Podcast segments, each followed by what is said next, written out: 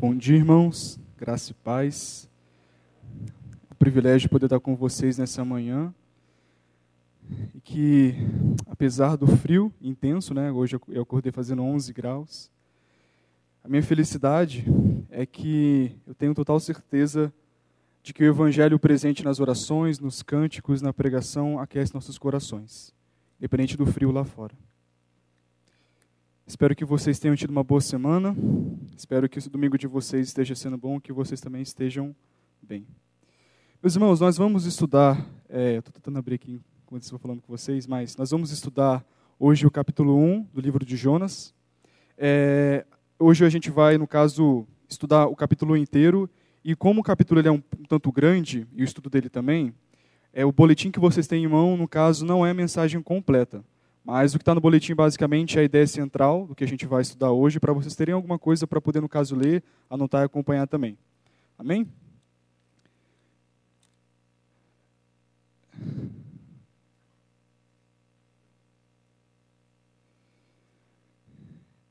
Meus irmãos, eu não sei se vocês conhecem, eu acredito que sim. Acho que vocês já ouviram falar em Luís de Camões, que é conhecido como sendo o grande literato da língua portuguesa. Ele escreveu aquele livro tão famoso, conhecido como Os Lusíadas, um livro que a gente estuda como livro paradidático na escola, a gente lê para poder prestar o vestibular na UEL, na prova de literatura. Eu, no caso, quando fiz o prestei a UEL, caiu esse livro no ano. E existe uma história, e eu não sei se ela é verdadeira ou não, que conta que certa vez ele fez uma viagem importante, ele viajou de barco, e no meio da viagem teve uma grande tempestade que fez com que o navio quase afundasse. E no meio da tempestade, os marinheiros começaram a jogar seus bens para fora do navio para que talvez o navio um pouco mais leve ele não afundasse. E Luiz ele estava com sua esposa Dinamene e ele se viu no meio de um grande dilema entre ou salvar a sua esposa e ou salvar os manuscritos dos, dos, dos Lusíadas. E enquanto eu bebo a minha água, vocês vão pensando o que, que ele decidiu salvar.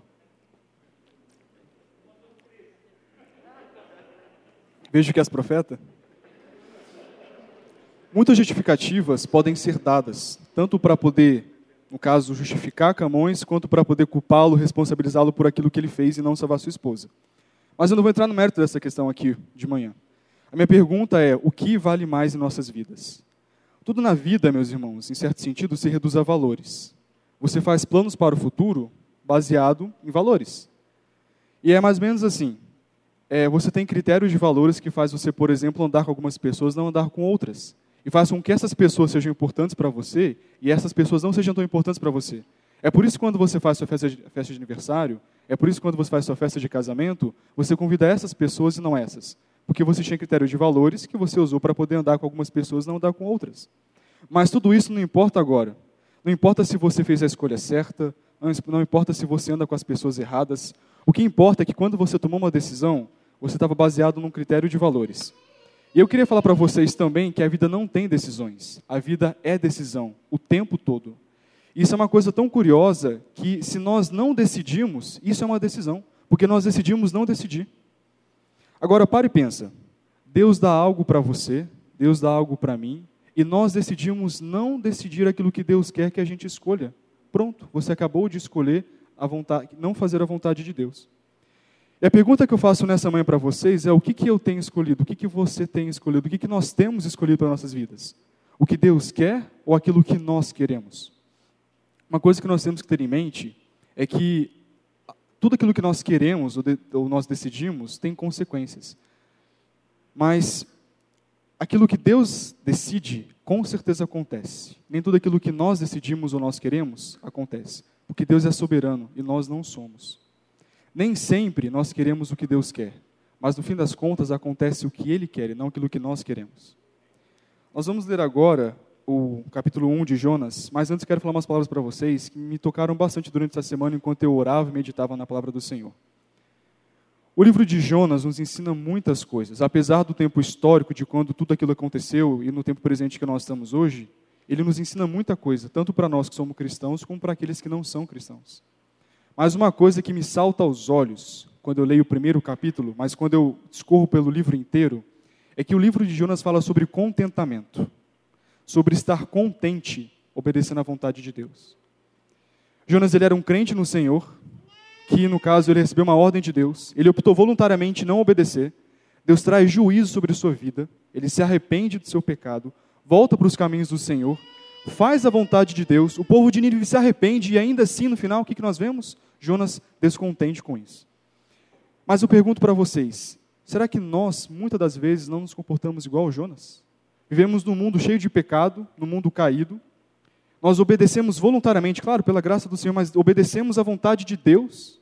E no final nós estamos o quê? Descontentes com isso. Às vezes nós todos os dias lemos a Bíblia, nós gastamos, investimos tempo orando, vivemos em comunidade, mas a gente às vezes está descontente. Às vezes a gente vive infeliz. Eu não estou dizendo aqui, meus irmãos, que o cristão ele vive constantemente infeliz. Não, pelo amor de Deus. Um cristão verdadeiro, ele é feliz, ele é alegre. Existe alegria em sua vida. Mas existem momentos de tristeza, de descontentamento. E às vezes nós não confessamos isso uns aos outros, porque onde já se viu eu, um cristão, estar descontente, não estar alegre o tempo todo, será que isso é possível? Meus irmãos, eu quero falar para vocês que esse sermão não são para pessoas bem resolvidas. Sabe por quê? Porque quando a graça de Deus vem até os seus corações para poder transformar e quebrantar seus corações, elas não precisam, porque elas estão bem resolvidas. Esse sermão, que também serve para mim, são para pessoas com corações quebrados, corações machucados, sendo que eu sou o primeiro. Amém? Vamos começar lendo o capítulo de Jonas, no primeiro capítulo, no caso, e acompanhem comigo na sua versão. E o texto começa assim: A palavra do Senhor veio a Jonas, filho de Amitai, dizendo: Levante-se, vá à grande cidade de Nínive e pregue contra ela, porque a sua maldade subiu até a minha presença. Jonas se levantou mas para fugir da presença do Senhor, para Tarsis. Desceu a Jope e encontrou um navio que ia para Tarsis. Pagou a passagem e embarcou no navio, para ir com eles para Tarsis, para longe da presença do Senhor. Mas o Senhor lançou sobre o mar um forte vento, e levantou-se uma tempestade tão violenta que parecia que o navio estava a ponto de se despedaçar. Então os marinheiros ficaram com medo e clamavam cada um ao seu próprio Deus. Lançaram no mar a carga que estava no navio, para que ele ficasse mais leve. Jonas, porém, havia descido ao porão do navio, e ali havia se deitado e dormia profundamente. O capitão do navio se aproximou de Jonas e lhe disse: O que está acontecendo com você? Agarrado no sono? Levante-se, invoque o seu Deus, porque talvez assim esse Deus se lembre de nós, para que nós não pereçamos. Os marinheiros diziam uns aos outros: Vamos lançar sortes para descobrir quem é, os, quem é o culpado desse mal que caiu sobre nós. Lançaram sortes e a sorte caiu sobre Jonas. Então lhe disseram: Agora nos diga, quem é o culpado por este mal que nos aconteceu? Qual é a sua ocupação? De onde você vem? Qual a sua terra? E de que povo você é? Jonas respondeu: Eu sou hebreu e temo o Senhor, o Deus do céu, que fez o mar e a terra. Então os homens ficaram com muito medo e lhe perguntaram: o que é isso que você fez? Pois aqueles homens sabiam que Jonas estava fugindo da presença do Senhor, porque ele lhes havia contado. Então lhe perguntaram: O que devemos fazer com você para que o mar se acalme? Disseram isso porque o mar ia se tornando cada vez mais tempestuoso. Jonas respondeu: Peguem-me e me lancem no mar. Então o mar ficará calmo, porque eu sei que por minha causa essa grande tempestade caiu sobre vocês. Ao invés, em vez disso, os homens remavam, esforçando-se constantemente por alcançar a terra, mas não podiam, porque o mar ia se tornando cada vez mais tempestuoso contra eles. Então clamaram ao Senhor e disseram: Ah, Senhor, rogamos-te que não nos deixes perecer por causa da vida deste homem, e não faças cair sobre nós este sangue inocente, porque tu, Senhor, fizeste o que foi do teu agrado. Em seguida, os marinheiros pegaram Jonas e o lançaram no mar, e a fúria do mar se acalmou. Então esses homens temeram muito o Senhor, ofereceram sacrifícios ao Senhor e fizeram votos. E o Senhor ordenou que o grande peixe engolisse Jonas. E Jonas esteve três dias e três noites no ventre do peixe. Vamos orar, irmãos? Senhor, muito obrigado pela tua preciosa palavra. Obrigado também por aquilo que aconteceu a Jonas e pelo que foi relatado, porque se não tivesse acontecido, a tua sabedoria não teria sido passado para nós dessa maneira nós nos colocamos nesse momento, Senhor, diante da Sua palavra, incapazes de reconhecê-la por nós mesmos e totalmente dependentes do Teu Espírito Santo, Pai, como pobres e miseráveis. Senhor, Jonas tentou fugir de Ti, E nós pedimos a Ti, Pai, que o Senhor não permita que a gente também faça a mesma coisa. Ester com o nosso corpo e até com o nosso coração. E mesmo que talvez a gente fuja do Senhor, nós imploramos e suplicamos ao Senhor, venha nos buscar, Pai, porque somente o Senhor pode. Convence nossos corações pela tua preciosa palavra. E que assim que nós sairmos dessa reunião, Pai, nós saiamos transformados pelo Senhor. Em nome de Jesus. Amém. Meus irmãos, eu dividi o nosso, nosso estudo em três partes. Para você que está anotando, tem mais facilidade para poder conseguir organizar as ideias, o pensamento. E o resumo, basicamente, do que nós vamos estudar é o seguinte: o chamado de Jonas, a sua fuga e seu castigo. Vamos estudar outras coisas, mas basicamente tudo se resume nessas três coisas que foram ditas agora. O primeiro ponto é, é se chama a ordem de Deus a Jonas, está do verso 1 ao verso 3. A ordem de Deus a Jonas. O primeiro versículo nos relembra do que vai ser trabalhado durante o livro inteiro. O nome Jonas significa pomba e o nome Amitai significa fiel, verdadeiro. Nos dias de hoje, quando nós queremos conversar com alguém, mandar alguma mensagem, nós temos várias ferramentas possíveis né, que nos possibilitam isso. A gente tem WhatsApp, a gente tem Telegram, tem e-mail. Só que naquela época, na história, funcionava de uma outra maneira. E basicamente funcionava assim: existia uma pomba, que era uma pomba treinada, e essa pomba é, colocava no, na, na, no pé dela uma mensagem, e ela, era, coloca, e, ela era, e ela, naturalmente, porque ela era desse lugar aonde, no caso, ela voltava para onde, né? ela ia até lá e ela servia como tipo um pombo correio, sabe? Isso era uma coisa bem, bem recorrente no passado. Ela servia como um tipo de mensageiro. E quando essa pomba chegava nessa cidade, uma outra mensagem colocava nela, uma resposta talvez para ela ou voltar ou ir para outra cidade. Totalmente diferente do que acontece hoje em dia, né? Que é muito mais fácil com WhatsApp e Telegram também. E essa mensagem era para ser entregue ao povo ninivita por meio de Jonas. E Deus mandou que Jonas pregasse contra essa cidade, porque, como diz o texto, a sua maldade subiu até a presença do Senhor. Mas quem era Nínive? Eles eram basicamente uma cidade pagã, eles eram um povo assírio, e eles eram inimigos de Deus. Em resposta a isso, Deus ordena a Jonas que ele pregue contra Nínive. E aqui, Deus nos ensina sobre como nós devemos falar com os ímpios a respeito do seu evangelho. Meus irmãos, nós temos uma dificuldade que eu vejo que é uma coisa muito nossa, e isso independente do lugar onde nós moramos, independente da igreja, que geralmente nós suavizamos a mensagem do evangelho para que os ímpios possam ter mais facilidade de crer. Então a gente chega e nós falamos coisas como, por exemplo, ah, você é o centro do coração de Deus, Deus está desejando você profundamente. E quando nós olhamos para Jonas, nós vemos que a realidade é totalmente diferente. Jonas tinha que pregar contra Nínive, dizer que eles eram pecadores. E é assim que nós temos que nos comportarmos quando vamos pregar o evangelho para o mundo. Olhar para o mundo e falar assim: olha, vocês são pecadores. E se vocês não se arrependerem, vocês vão para o inferno, justamente julgados pelo Senhor. Mas, meus irmãos, depois de diagnosticado, no caso, a doença espiritual, nós temos que entrar com a cura espiritual, que é o quê?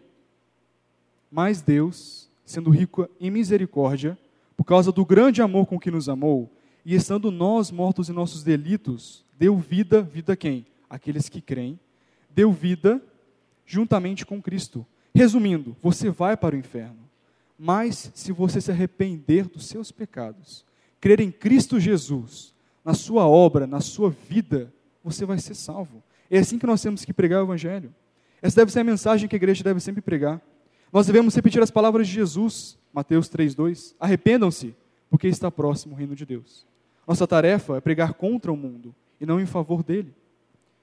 Agora, pregar contra Nínive era a ordem que Jonas tinha, só que ele desobedeceu voluntariamente. Ao invés de ir até a cidade de Síria, ele decide descer de Jerusalém e ir até Jope, que é uma cidade portuária, pegar um navio e ir para Tarsis, que era uma cidade totalmente contrária ao sentido de Nínive, e no mundo antigo era conhecido como sendo o fim do mundo de tão longe que a cidade era. Tudo isso para tentar fugir da presença de Deus. Eu acho que Jonas talvez não tenha lido o Salmo 139, verso 7, que fala assim: Para onde me ausentarei do teu espírito? Para onde fugirei da tua face? É interessante pensar, meus irmãos, isso a gente vai ver no capítulo 2 de Jonas, se eu tiver oportunidade de dar continuidade ao estudo, mas que Jonas ele fala muito sobre os salmos. Jonas constantemente no capítulo 2 ele ora os salmos. O que ele basicamente ora quando está no ventre do peixe é o que está nos salmos. Mas é engraçado que ele não teve em mente o que está no próprio salmo, que é para onde me exaltaria o teu espírito? Como que eu posso fugir do Senhor? Mas, meus irmãos, será que nós fazemos diferente? E quando nós pecamos? Será que nós não fazemos exatamente a mesma coisa que Jonas fez?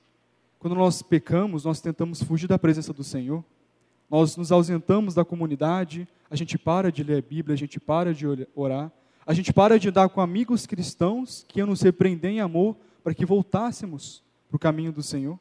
A gente faz a mesma coisa que Jonas faz, fez muitas das vezes. Mas, meus irmãos, nós não temos que ter medo do Senhor quando pecarmos. Porque Ele é bom para nos receber toda vez que isso acontecer. Nós que, no caso, nós somos os seus filhos, aqueles que têm um relacionamento pessoal com Ele. Deus está sempre pronto a nos perdoar, assim como Ele esteve com os filhos pródigos. É interessante pensar que não era apenas um filho pródigo, eram dois filhos pródigos, porque os dois estavam perdidos. Um perdido na libertinagem e o outro perdido no, no, no legalismo. Meus irmãos, todas as vezes que nós pecarmos, nós podemos voltar para Deus certos de que Ele vai nos receber e nos perdoar em amor. Da mesma forma que o, o pai do filho pródigo fez. Pare e pensa, ele saiu da casa de seu pai, com toda a riqueza que o seu pai havia conquistado ao longo dos anos.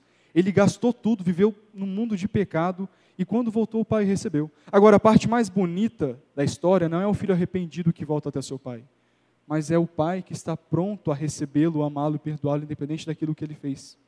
E assim nós podemos nos achegar a Deus sempre que qualquer tipo de pecado nós cometermos. Existe um hino que eu gosto bastante, eu sempre escuto em momentos em que eu estou um pouco angustiado, ou muito angustiado, porque eu estou tendo dificuldade em orar, ler a Bíblia e coisas assim. O texto, o texto do hino fala assim: Que paciência esperaria enquanto nós constantemente vagueamos. Que Pai tão terno está nos chamando para casa. Ele acolhe o mais fraco, acolhe o mais vil e acolhe o mais pobre. Nossos pecados são muitos, mas a sua misericórdia é maior. Meus irmãos, sempre que você pecar, sempre que eu pecar, que a gente volte a Deus, porque Ele vai nos receber. Ponto 2. O pecado de Jonas assola os marinheiros, do verso 4 ao 14. Após entrar no navio que ia numa direção totalmente contrária, Jonas querendo desobedecer a Deus e fazendo isso, Deus manda uma tempestade tão violenta que o navio afunda, quase afunda. E os marinheiros aterrorizados clamam cada um a seu próprio Deus para que talvez, se um deles escutasse, pudesse salvar ele.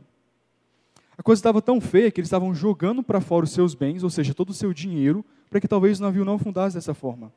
Enquanto isso, Jonas dormia profundamente. Agora que loucura, dormindo profundamente, enquanto a, a tempestade era insana, era absurda. É interessante observar, isso a gente vai ver agora no verso 6, que o, o capitão do navio chama Jonas. Vamos, vamos ler, vamos ler, a gente vai entender melhor. No verso 6 diz assim: ó, O capitão do navio se aproximou de Jonas e lhe disse: O que está acontecendo com você? Agarrado no sono, levante-se, invoque o seu Deus, porque talvez assim Deus se lembre de nós para que nós não pereçamos. Pega essa expressão levante-se, grava na sua cabeça. Agora vamos voltar para o verso 2 do capítulo 1 que diz assim: Levante-se, vá à grande cidade de Nínive e pregue contra ela, porque a sua maldade subiu até minha presença. A expressão em hebraico é a mesma. Agora, Jonas escutou e obedeceu aquilo que o capitão falou, mas ele não escutou e obedeceu aquilo que Deus falou. Novamente, Será que não é a forma como nós procedemos muitas vezes? Nós obedecemos aquilo que o mundo nos ensina, a gente faz aquilo que o mundo nos estimula, comemos as coisas que o mundo dá, mas do alimento que Deus dá nós não comemos. Da palavra do Senhor nós não obedecemos, porque a gente prefere seguir o mundo do que seguir a Deus, igual Jonas fez. Aí os marinheiros decidem lançar sortes para descobrir quem era o culpado por tudo que estava acontecendo. Só fazendo adendo aqui, meus irmãos. Lançar sortes naquela época da história era uma coisa muito comum. E eles faziam isso para poder discernir a vontade dos deuses. Ah, o que eu tenho que fazer? Aí eles iam lá, lançavam sortes, o dado mostrava alguma coisa, e eles, até os apóstolos fizeram isso para poder decidir qual novo apóstolo seria, estaria no meio deles. E o texto fala no verso 8 que a sorte caiu em Jonas. Abra sua Bíblia e vamos ver o que o texto fala.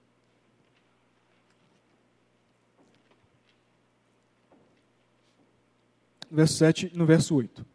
Os marinheiros diziam uns aos outros: Vamos lançar sortes para descobrir quem é o culpado desse mal que caiu sobre nós. Lançaram sortes e a sorte caiu sobre Jonas. Então lhe disseram: Agora nos diga, quem é o culpado por este mal que nos aconteceu? Qual é a sua ocupação? De onde você vem? Qual a sua terra e de que povo você é? Depois de tudo isso, Jonas diz que teme ao Senhor aquele que criou o céu, que fez o mar e fez a terra. E os marinheiros ficaram com muito medo depois que ele disse que ele servia ao Deus de Israel. Porque eles reconheciam a sua superioridade em relação aos seus próprios deuses. Porque o Deus de Israel era conhecido naquele mundo como sendo Deus que fazia grandes maravilhas, grandes milagres. Agora pensem comigo. Eles estavam até pouco tempo clamando cada um ao seu próprio Deus, pedindo que os seus deuses tentassem o livrar da morte. Mas quando eles ouvem que o Deus de Israel era o causador da tempestade que estava fazendo com que quase afundasse o navio, eles temeram de medo.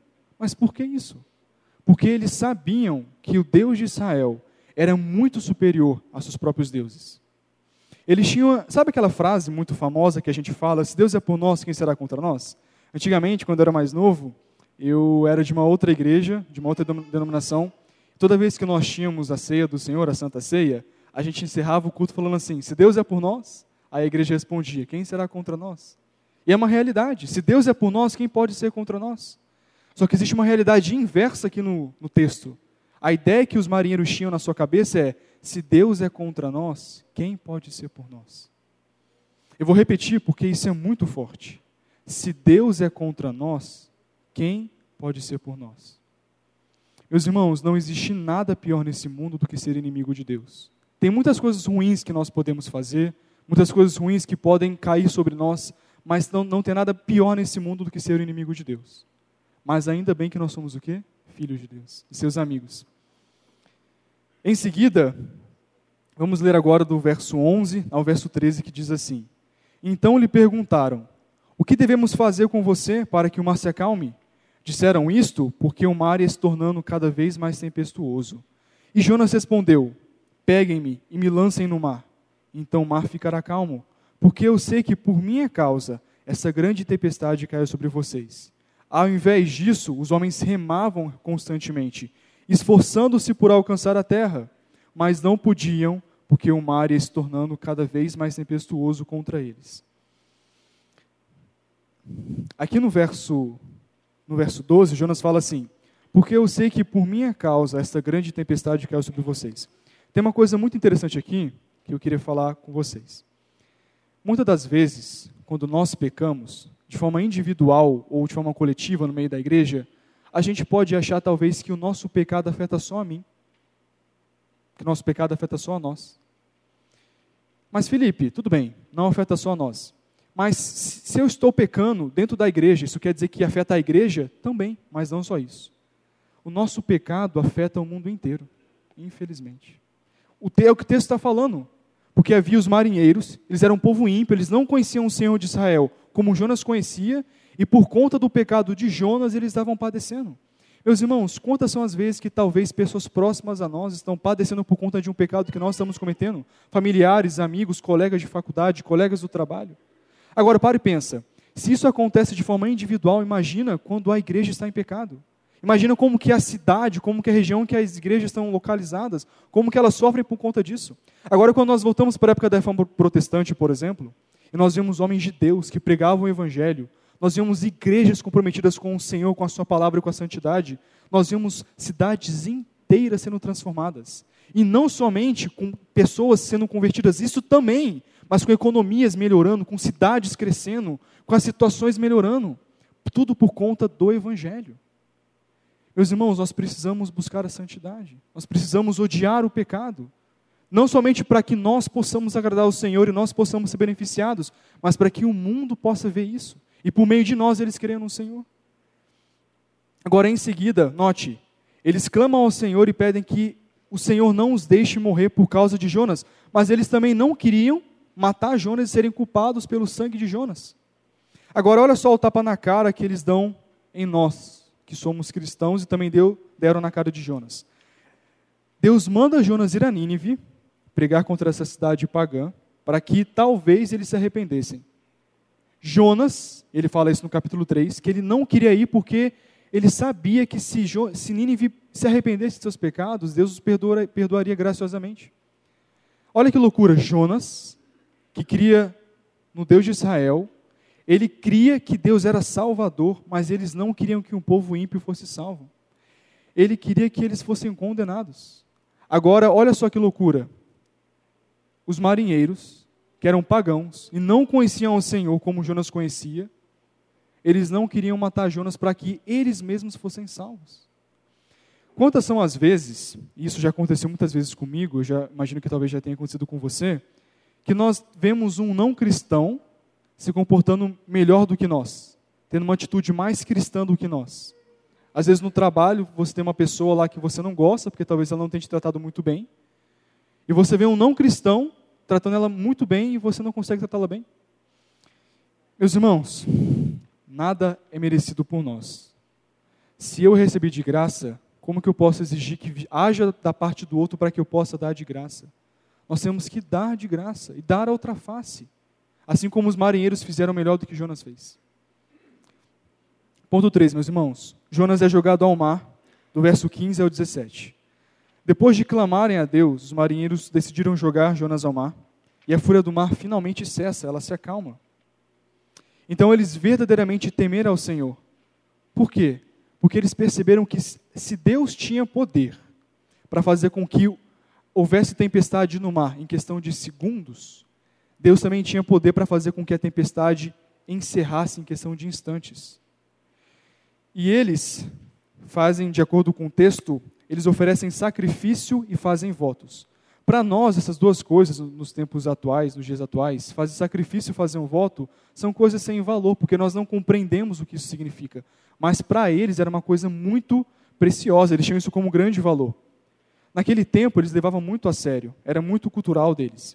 Eles ofereciam um sacrifício que era basicamente ofertar uma oferta muito solene a seu próprio Deus, para que esse Deus recebesse e ficasse agradecido. E eles faziam um voto que basicamente era uma promessa que eles faziam para o seu próprio Deus, e eles iam cumprir essa promessa mesmo que isso custasse a sua própria vida. Agora, olha que interessante. Eu não estou afirmando aqui que esses marinheiros se converteram ao Senhor, nem que eles foram salvos. Mas é muito curioso pensar que eles tiveram duas práticas, que no caso é fazer votos e fazer sacrifícios, eles fizeram isso ao próprio Senhor. É como se eles tivessem abandonado seu próprio Deus para poder servir ao Senhor de Israel. Isso é muito lindo, isso é muito bonito, mas a, a parte mais bonita não é essa. A parte bonita é pensar que Deus usou o pecado de Jonas para fazer com que isso acontecesse. Meus irmãos, Deus, ele é aquele que transforma o bem em mal. A gente pode perceber isso, por exemplo, na história de Noé a gente vê que é, Noé, ele, o mundo em que Noé vivia era um mundo cheio de pecados. E o texto vai falar que Deus, porém, viu graça em Noé. Nós vamos ver também, por exemplo, em Gênesis 50, nós vemos que José se encontra com seus irmãos no grande encontro no final do capítulo. E eles começam a conversar ali, e os seus irmãos começam a pedir perdão pelo pecado que cometeu contra ele. E, Deus, e ele fala assim: Mas, meus irmãos, fiquem tranquilos, porque o mal que vocês fizeram contra mim, Deus, porém, o tornou em bem. Meus irmãos, Deus é tão bondoso que, apesar do nosso pecado, Deus, porém, transforma em bem. E foi o que ele fez aqui. Usou o pecado de Jonas para fazer com que esses marinheiros temessem ao Senhor. E eles demonstraram mais uma vez para nós como crentes devem viver. Quando nós nascemos, a pergunta mais importante que alguém pode fazer é qual? Como que eu posso ser salvo? Depois que nós somos salvos, qual é a pergunta mais importante que nós podemos fazer? Como que agora eu devo viver, viver neste mundo? E como que nós devemos viver neste mundo, meus irmãos? Os marinheiros respondem para nós. A gente tem que viver nesse mundo realizando sacrifício e voto ao Senhor. Não sacrifício e voto como eles fizeram, mas com princípios parecidos. O sacrifício que nós devemos realizar ao Senhor é como Paulo fala em Romanos 12:1. Vamos abrir ler? Romanos 12:1.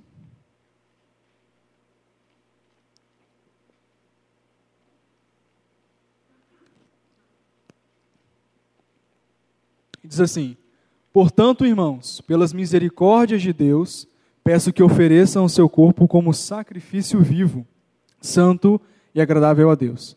Este é o culto racional de vocês. Nós devemos fazer o que, meus irmãos?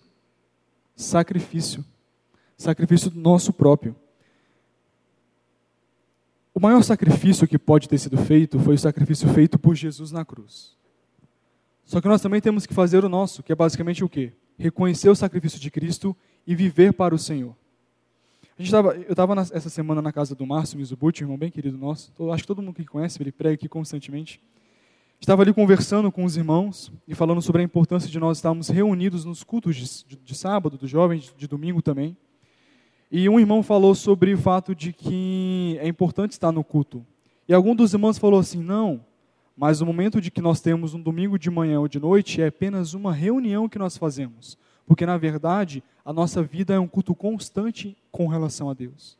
A nossa vida é um culto. E geralmente no passado, em tempo bíblico, toda vez que era realizado um culto a algum Deus, havia um tipo de sacrifício. O que isso quer dizer para nós? Que se nós constantemente devemos viver em culto a Deus, nós devemos ofertar nossa vida em sacrifício. No sentido de que nós não vivemos para nós mesmos, vivemos para o Senhor. Se a gente almoça depois do culto de domingo, em família, é para o Senhor. Quando nós estamos vendo um filme, por exemplo, com nossos amigos, é para o Senhor.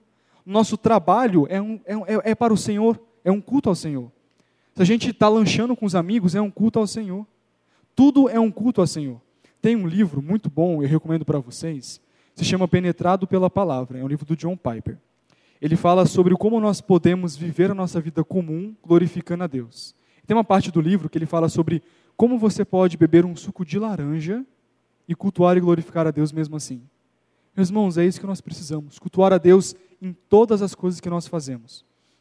A outra coisa são os votos que nós devemos fazer em nossa intimidade com Deus, afirmando e reafirmando constantemente que nós amamos Ele, que nós vamos servi-lo, mesmo que às vezes estamos fracos e que não nos sentimos assim. Você não faz isso com a sua esposa? Você não fala, eu te amo? Vou, vou, vou me sacrificar para sempre para você? Eu vou servi-la? E vice-versa da esposa para o seu marido? Por que não fazer para Deus? Quando nós cultuamos, nós declaramos essas realidades. Quando oramos, também não fazemos isso. E temos que, de fato, fazer.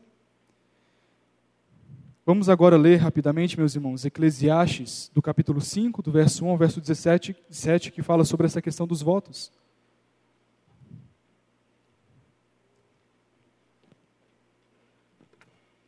Diz assim: Guarde o pé quando você entrar na casa de Deus Chegar-se para ouvir é melhor do que oferecer um sacrifício de tolos que fazem o mal sem se dar conta.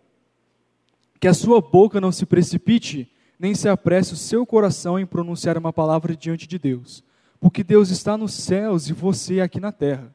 Portanto, sejam poucas as suas palavras. Porque das muitas preocupações vêm os sonhos, e do muito falar, palavras tolas. Quando você fizer algum voto a Deus, não demore a cumpri-lo, pois ele não se agrada de tolos.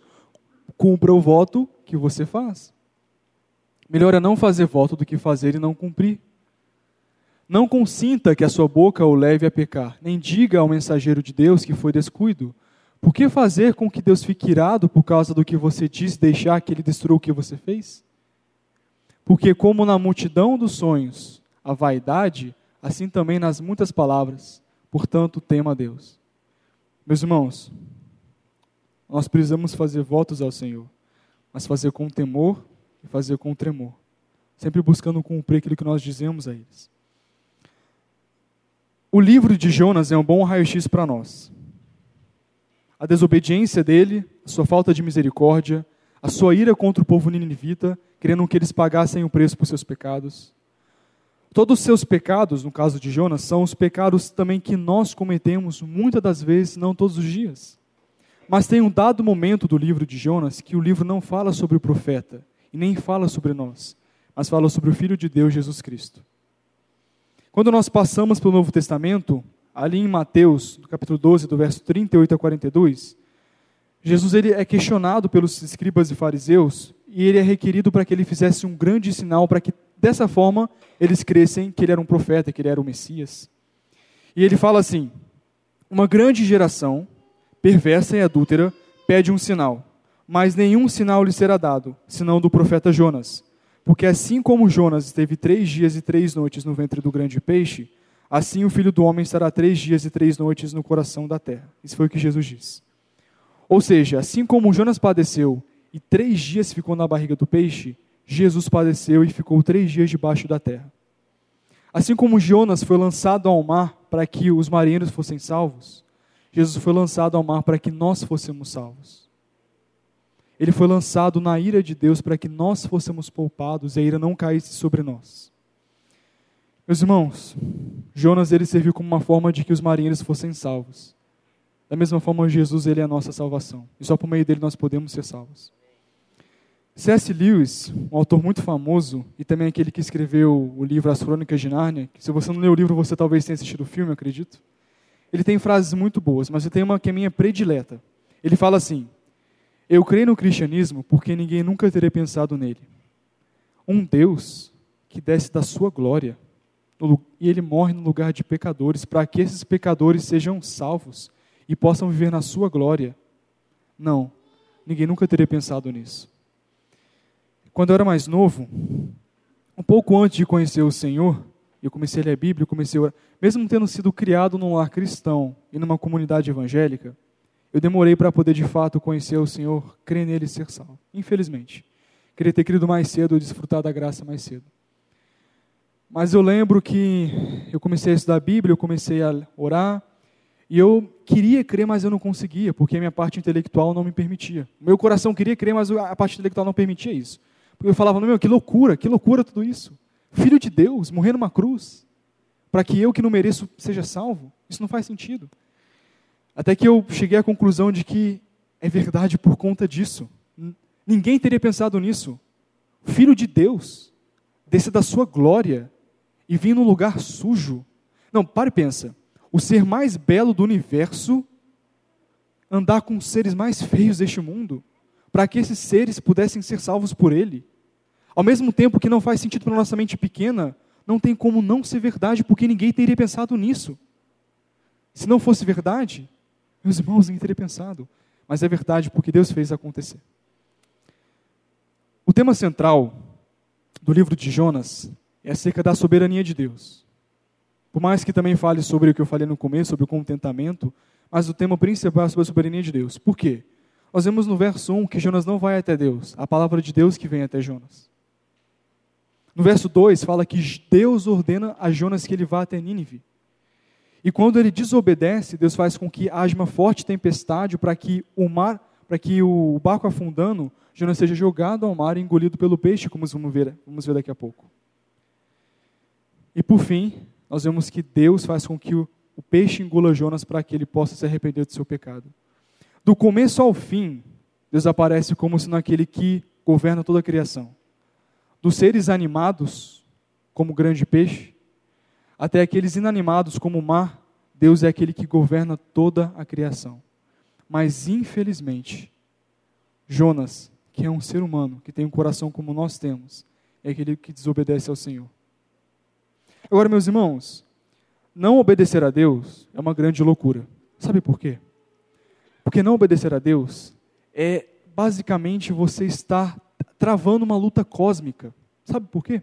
Porque Deus ele governa as estrelas, Deus governa os sóis, ele governa as galáxias, ele governa todos os planetas do universo, até as moléculas que estão nesse, no nosso corpo neste momento, ele governa. E quando nós não obedecemos a Senhor, quando nós declaramos desobediência, não é somente contra ele, é contra todo mundo, é contra todo o universo. Porque toda a criação é aliada de Deus, porque é criação de Deus, não é criação nossa. Então, quando nós desobedecemos a Deus, nós não nos colocamos apenas contra Deus, mas contra toda a criação também. A criação sobre a qual nós devíamos cuidar e zelar por ela. É por isso que nós temos que nos voltar ao Senhor, para obedecê-lo de todo o coração, assim como a criação obedece, sem questionar. Meus irmãos, meu Deus, é triste pensar isso como que as estrelas são chamadas pelo Senhor e pelos seus nomes e nós não obedecemos.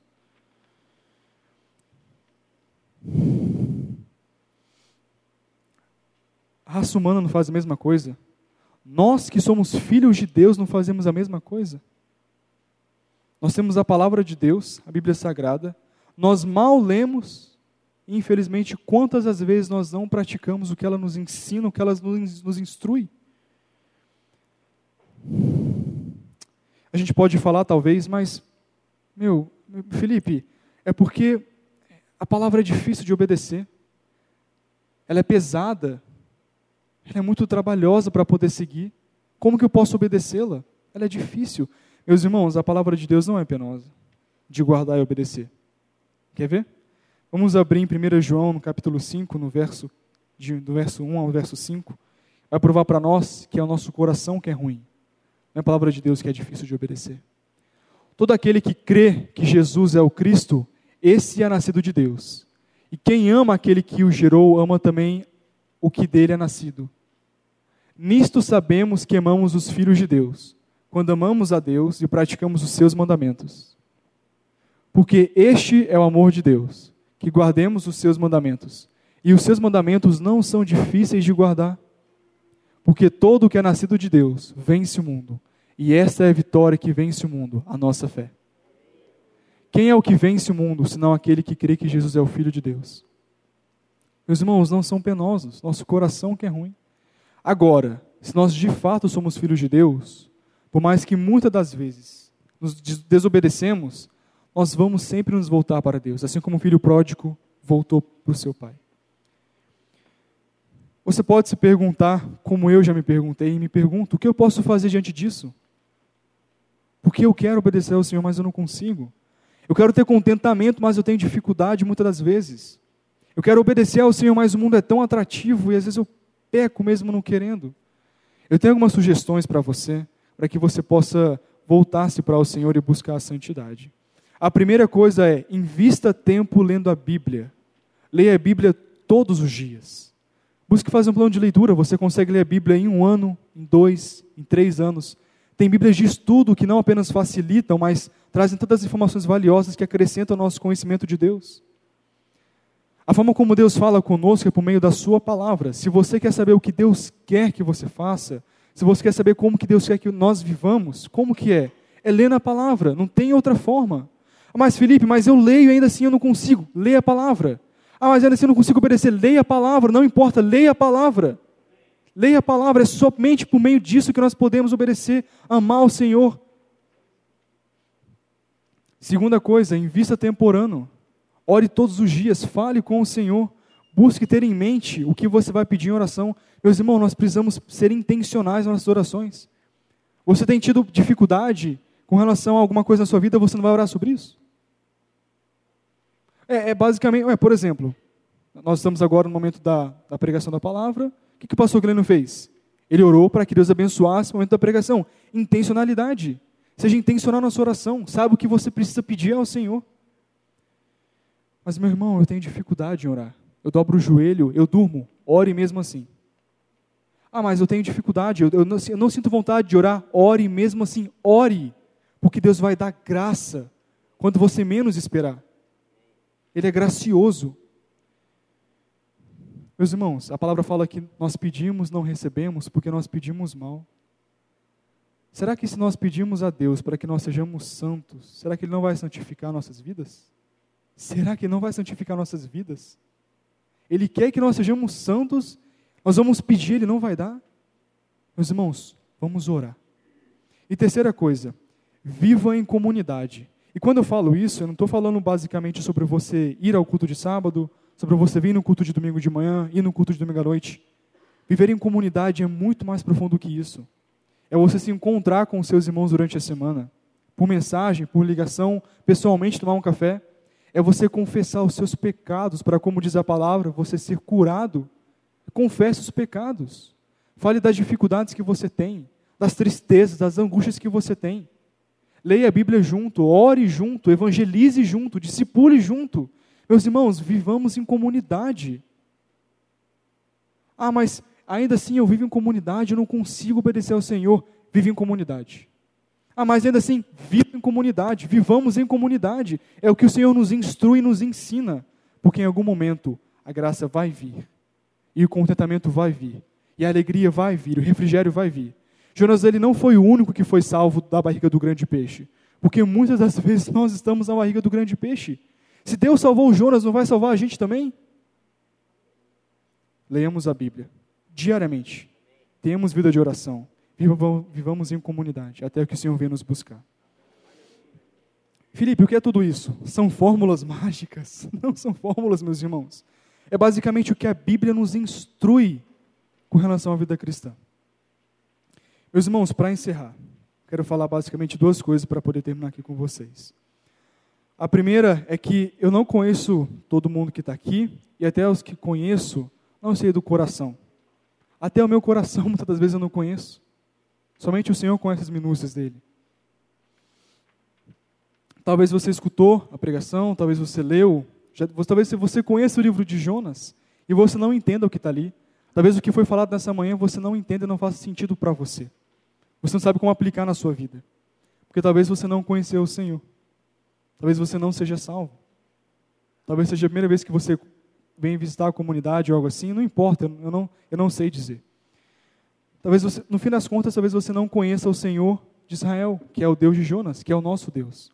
Então eu vou explicar rapidamente quem é o Deus de Jonas, quem é o nosso Deus, quem é o Deus que é o Pai de Jesus Cristo. Deus, o Senhor, como de Jonas, ele é o Criador de todas as coisas, que criou o céu, criou a terra, criou as águas e tudo que existe nesse mundo maravilhoso. Ele é um Deus bom, ele é um Deus justo, ele é muito belo, ele é muito bondoso, gracioso, misericordioso, e em dado momento, por conta do seu amor, da sua bondade, ele cria os seres humanos. Para que os seres humanos possam viver em comunhão com ele, desfrutar do seu amor, vivam na sua glória, para a sua glória, pela sua glória, por meio da sua glória. E esses seres humanos, conhecidos como Adão e Eva pela palavra, eles voluntariamente e conscientemente decidiram pecar contra Deus, se tornando seus inimigos as consequências disso, basicamente, foram a morte física, por isso que nós morremos, e a morte espiritual. Só que não somente isso. Houve uma consequência que faz com que todo ser humano um dia se encontre com Deus, num grande julgamento. Agora, pare e pensa. Se Deus é um Deus bom e nós não somos, nós somos maus, é justo que nós sejamos julgados bem por Deus? É justo nós sermos inocentados, mesmo ele sendo bom e nós sendo, nós, nós sendo ruins, nós sendo maus? Claro que não. Se ele é um justo juiz, nós temos que ser o quê? Condenados. É simples. Nós não queremos que os malfeitores vão para a cadeia? Consequentemente, nós temos que querer que a gente seja condenado pelo nosso pecado. Mas Deus, sendo rico em misericórdia, Ele manda o seu único Filho Jesus Cristo, o seu santo e precioso Filho, que desceu do céu da sua preciosa glória, se desfez da sua glória para andar na terra como nós andamos. Ele sofreu as nossas dores, padeceu as nossas dificuldades. Ele passou frio, passou calor, passou fome, medo como nós passamos. Ele foi cuspido, ele foi criticado, foi menosprezado, mesmo sendo o rei do universo. Ele se colocou numa posição que não era dele. Ele se humilhou. E no fim da sua vida, ele foi colocado num madeiro para morrer uma morte que não era dele. Com a promessa de que se nós olharmos com ele, para ele, arrependidos do nosso pecado, crendo na sua vida, crendo na sua obra, crendo em quem ele é, nós teríamos vida.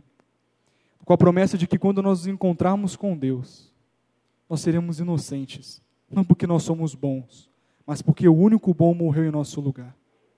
E não somente isso. Por meio dele nós temos a promessa de que da mesma forma que ele ressuscitou, a gente vai ressuscitar também um dia. E estaremos a vida inteira com o nosso Deus, conhecendo ele face a face, desfrutando da sua glória. A segunda coisa que eu quero falar antes de, encerrar o sermão, meus irmãos, é sobre a questão do contentamento. O capítulo 1 não fala muito sobre essa questão do contentamento, a gente consegue perceber mais no, no, no discorrer do, do livro. Tendo a oportunidade, eu darei continuidade aos outros estudos, se assim Deus permitir. Mas a história de Jonas é a história sobre o contentamento e descontentamento. Sobre nós estarmos satisfeitos em obedecer à vontade de Deus. Eu não sei o que você está passando. Eu mal conheço o meu coração. Como que vou saber o que você está passando? Até eu, às vezes, não entendo o que eu estou passando no dia a dia, talvez você esteja na barriga do grande peixe, sofrendo, triste, angustiado, descontente. Eu não sei, talvez você nem entenda o que está acontecendo com você. Talvez você entenda e pense assim: ah, mas será que Deus me abandonou? Será que fui abandonado pelo Senhor? Meus irmãos, a barriga do grande peixe não é um lugar de julgamento, é um lugar de salvação. Foi assim que Jonas foi salvo. Foi dentro da barriga do grande peixe. Às vezes a dor que você está passando, a dificuldade que você está passando, é para poder te salvar do seu pecado, te salvar da sua autossuficiência, salvar você da sua arrogância. E talvez não somente isso. Olha que interessante. A gente vê no capítulo 4 de Jonas que ele ficou quatro dias, desculpa, três dias, pregando em Nínive, contra Nínive. Ele ficou quantos dias na barriga do grande peixe? Três dias. Quantos dias o Senhor ficou morto para ressuscitar? Três dias. Às vezes, o grande peixe, onde você está na, na barriga dentro dele, é para você poder pregar o evangelho para alguém, para você poder se compadecer da dificuldade, se compadecer da dor. Mas também pode ser para que você possa ser salvo, meus irmãos.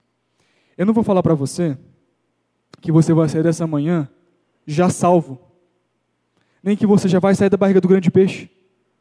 Talvez você ainda vai passar uma semana na barriga do grande peixe, talvez eu vá passar, talvez eu passe um mês, dois meses, um ano. Mas, meus irmãos, o nosso semblante, quando sair daqui, tem que ser um semblante diferente. A Bíblia fala que a mãe de Samuel, ela não podia ter filhos. Ela estava angustiada por isso. Eucana chega até ela e fala: Mas mulher, eu não te sou melhor do que filhos? Ela fala: Não, você não é. Tadinho dele, né? Deve ter ficado bem chateado com isso. Ela vai até o templo e ela se derrama no Senhor.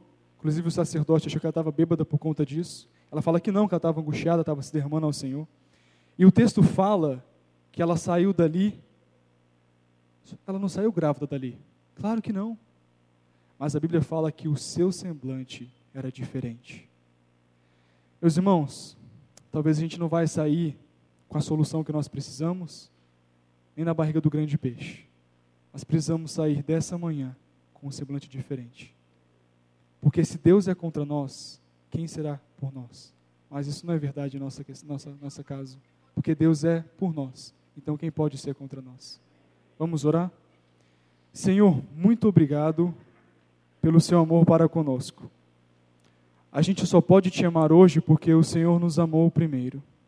Nós só podemos te querer hoje porque o Senhor nos quis primeiro. E nós só estamos reunidos neste, nesse momento porque o Senhor nos reuniu.